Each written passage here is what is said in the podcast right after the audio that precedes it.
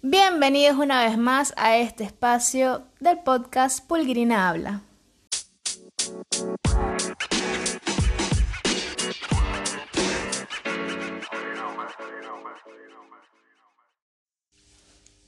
Y hemos llegado al episodio número 18 del podcast, este espacio donde pues me tomo un momento, un tiempito para compartirles opiniones, ideas, traerles algunos tips y simplemente pues dejar mi granito de arena y ayudarlos a que puedan tener una vida más saludablemente feliz. Y también tratando de lograr esa disciplina con los episodios del podcast que durante la pandemia, bueno, durante la cuarentena, mejor dicho, pues estuve, lo tengo que admitir, mucho más disciplinada, pero bueno, poco a poco voy retomando, me voy poniendo pequeñas metas y así no me agobio tanto y realmente puedo cumplirlas. Y en este episodio número 18 les quiero hablar un poquito sobre algo que es súper importante y si bien cada vez más pues le damos la importancia y la relevancia que merece, creo que todavía falta mucho camino por recorrer en este sentido. Y se trata sobre la salud mental. Y decidí pues hablar de la salud mental en este episodio porque estamos en el mes de octubre y se cumplió el Día Mundial sobre la Salud Mental, pues para darle visibilidad a este tema. Y dije que mejor momento que este mes. Yo sé que también este mes se celebran otras cosas, pero quería resaltar justamente el tema de la salud mental porque considero que es algo que hay que hablarlo y hay que visibilizarlo y sobre todo normalizar hablar de ello. Y sobre todo porque para mí la salud de un ser humano pues engloba muchas cosas, o sea, muchas piecitas. Justamente hoy lo hablaba con mi profesora de inglés y le explicaba que para mí la salud es como un rompecabezas y cada piecita pues tiene su importancia. Y dentro de ese rompecabezas encontramos obviamente la salud mental, porque si no estamos bien con nosotros mismos a nivel mental y emocional, pues eso va repercutiendo en lo físico, en el trabajo, en las relaciones, en todo. Y por eso me tomo estos minutitos de este episodio del podcast para hablar sobre salud mental. Y para empezar a hablar ya de este tema, pues em, hay que iniciar por el principio, obviamente, de definir qué es la salud mental. Y cuando uno se mete a investigarlo, pues nos aparece que la salud mental es, en términos generales, el estado de equilibrio entre una persona y su entorno sociocultural que garantiza su participación laboral, intelectual, las relaciones para alcanzar un bienestar y calidad de vida. O sea, básicamente estar bien contigo mismo y con tu entorno y ser bastante funcional en el día a día. Eso es lo que quiere decir como en resumidas cuentas esta definición que encontramos en Internet. Y partiendo de allí, pues yo quería dejarles una serie de tips en principio son seis, pero a lo mejor si se me ocurre alguno más en el camino se los voy a dejar. Pero hablemos de los seis tips para ayudarte a trabajar tu salud mental. Hace poco hice un post en mi Instagram que lo pueden ir a buscar. Eh, mi Instagram es Pulguirina sobre justamente la salud mental. Les dejé tres tips y esos tres tips los voy a retomar acá para profundizar un poquito más y además les voy a dejar tres tips más. Entonces, empecemos. El primer tip que te quiero dejar para que puedas trabajar tu salud mental y hago, hago como, quiero resaltar el término trabajar porque es algo que realmente vamos construyendo día a día. No es como que un día lo hice todo y ya soy súper realizada y ya no tengo que hacer más nada. En verdad, la salud mental y la salud en general es algo que construimos todos los días. Por eso utilizo siempre como el término trabajar para referirme a ese camino.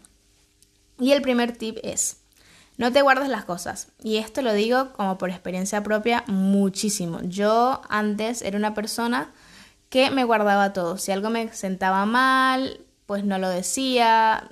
Si tenía una opinión distinta a la otra persona cuando estaba en una conversación, para no molestarle, pues yo simplemente asumía su posición y, y le daba la razón y no expresaba mis sentimientos, ni mis opiniones, ni nada.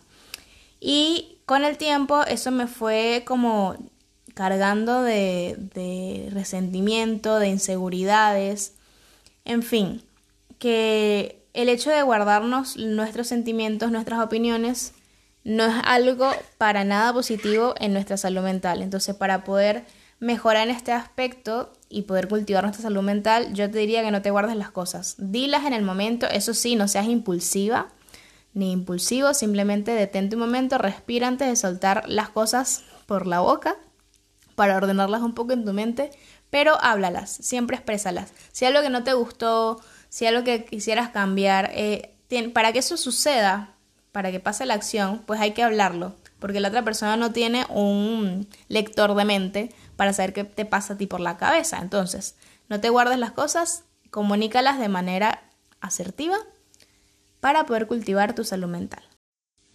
El tip número 2. Medita o practica el mindfulness. ¿Para qué?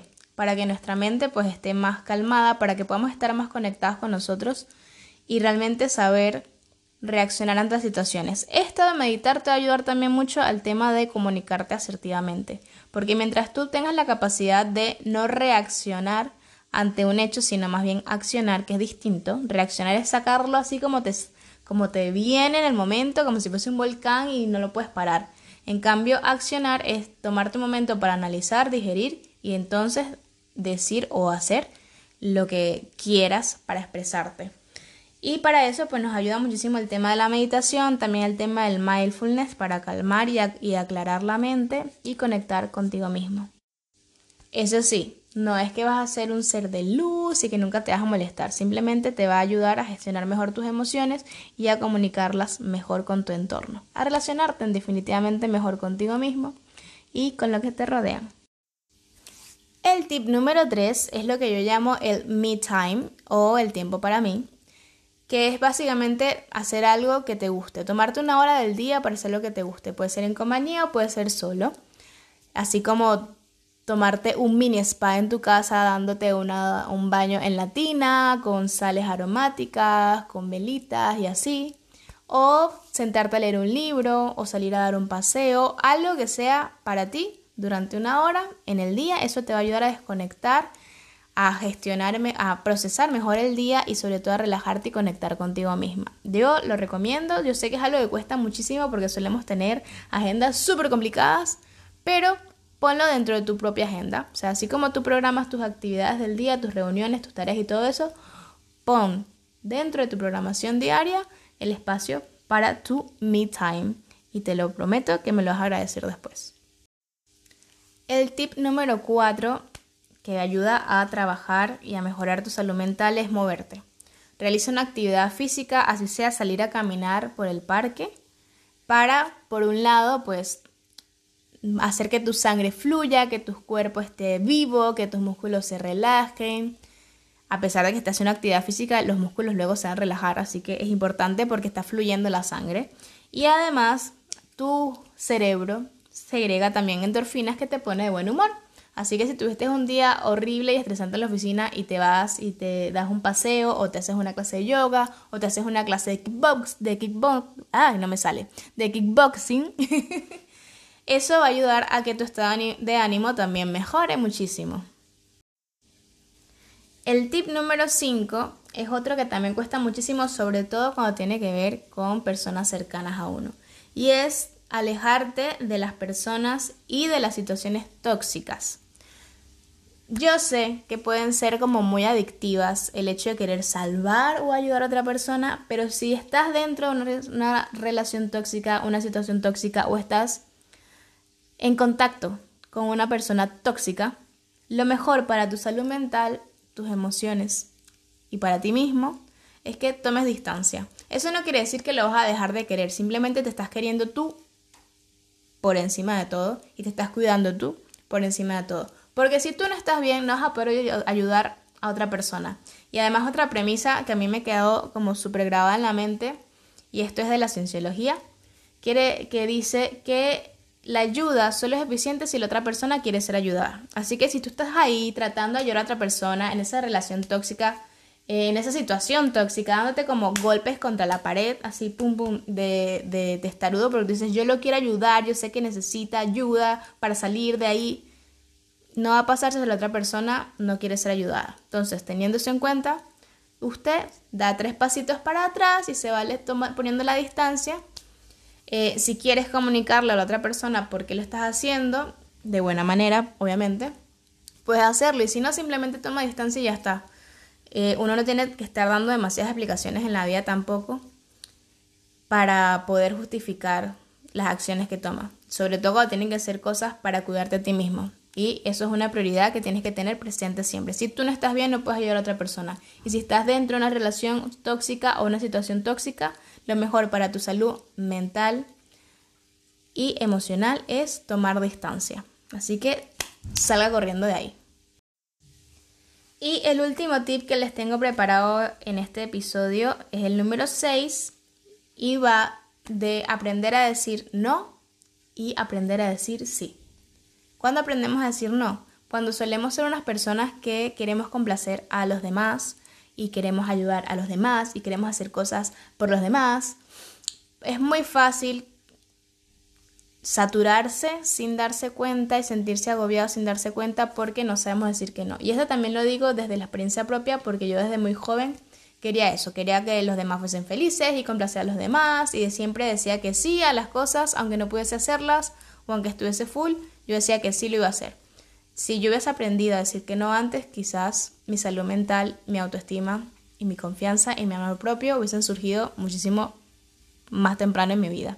Pero bueno, como nunca es tarde, importante aprender a decir que no cuando es necesario y también darte la oportunidad de decir sí, sobre todo para afrontar nuevos retos, para enfrentar también unas, unas posibilidades de tener una aventura y una aventura no tiene que ser algo como súper grande, incluso una aventura puede ser em, apuntarte al gimnasio. Si eres una persona que le cuesta socializar, pues apuntarte al gimnasio puede ser una, una aventura para ti. No tienes que agarrar la mochila e irte de viaje mil al fin del mundo para que realmente sea una aventura. Encontrar aventuras dentro de tu vida, retos y aprenderle a decir que sí a ellos. Siempre y cuando tú creas que vaya a sumar a tu salud mental y a tu crecimiento personal. Y estos fueron los seis tips que preparé para dejarte aquí y ayudarte que sean tus herramientas nuevas para trabajar tu salud mental y emocional para que estés más tranquilo y más cómoda contigo mismo, contigo misma, para que puedas vivir más plenamente tu vida. Y sobre todo eso, cultivar ese amor propio y esa salud mental, esa tranquilidad, para poder afrontar la vida desde otro punto de vista. Así que ya sabes que tienes ahí tu, kit de emergencia. Cuando notes que te está subiendo la ansiedad, que tienes mucho estrés, pues busca este episodio y pone en práctica alguna de estos seis tips. O tenlos a la mano, escríbelos en un lugar visible para ti, los tienes ahí siempre presentes. Porque nunca sabemos cuándo va a ser necesario. Y muchos de estos, de estos tips los puedes hacer día a día, o sea, son cosas que puedes practicar a diario, incluirlos dentro de tu propia rutina de vida y, y así todos los días vamos trabajando un poquito más en nuestra salud mental. Y por ende nuestra salud en general. Y quiero cerrar este episodio diciendo, quiérete, cuídate, respétate y conecta contigo mismo, porque así vas a vivir mucho mejor y vas a estar más cerca de esa vida saludablemente feliz de la cual hablo todo el tiempo. Y como quiero que este sea un espacio más interactivo, siéntete libre de escribirme tus comentarios, tus opiniones, de darme eh, alguna idea que quieras que hable algún tema específico en este podcast, eh, puedes hacerlo a través de mis redes sociales en Instagram. Buscarme como Pulguirina, me mandas un mensaje privado o puedes dejarme un correo a pulguirina.gmail.com y me das ahí tus observaciones, tus comentarios, eh, tus opiniones, tus sugerencias para nuevos episodios tus dudas, porque incluso de tus dudas también puedo sacar material y así me ayudan también a mantener mi disciplina con los episodios del podcast y yo se los agradecería enormemente. No me puedo despedir sin agradecer a todas las personas que se toman un tiempo de escuchar estos episodios que hago con mucho cariño desde aquí, desde mi casa en España, en Madrid, y de las personas que lo comparten en las redes sociales. También mil gracias esos países que me escuchan como Estados Unidos, eh, Argentina, Singapur, ese siempre me sorprende muchísimo. España, Panamá, Colombia, Venezuela, desde varios lugares del mundo, eso me llena de mucha alegría poder conectarme con personas alrededor del mundo a través de este formato de podcast que Al principio me daba mucho, mucha duda, mucha intriga, pero al final le vas agarrando el gustito a la cosa.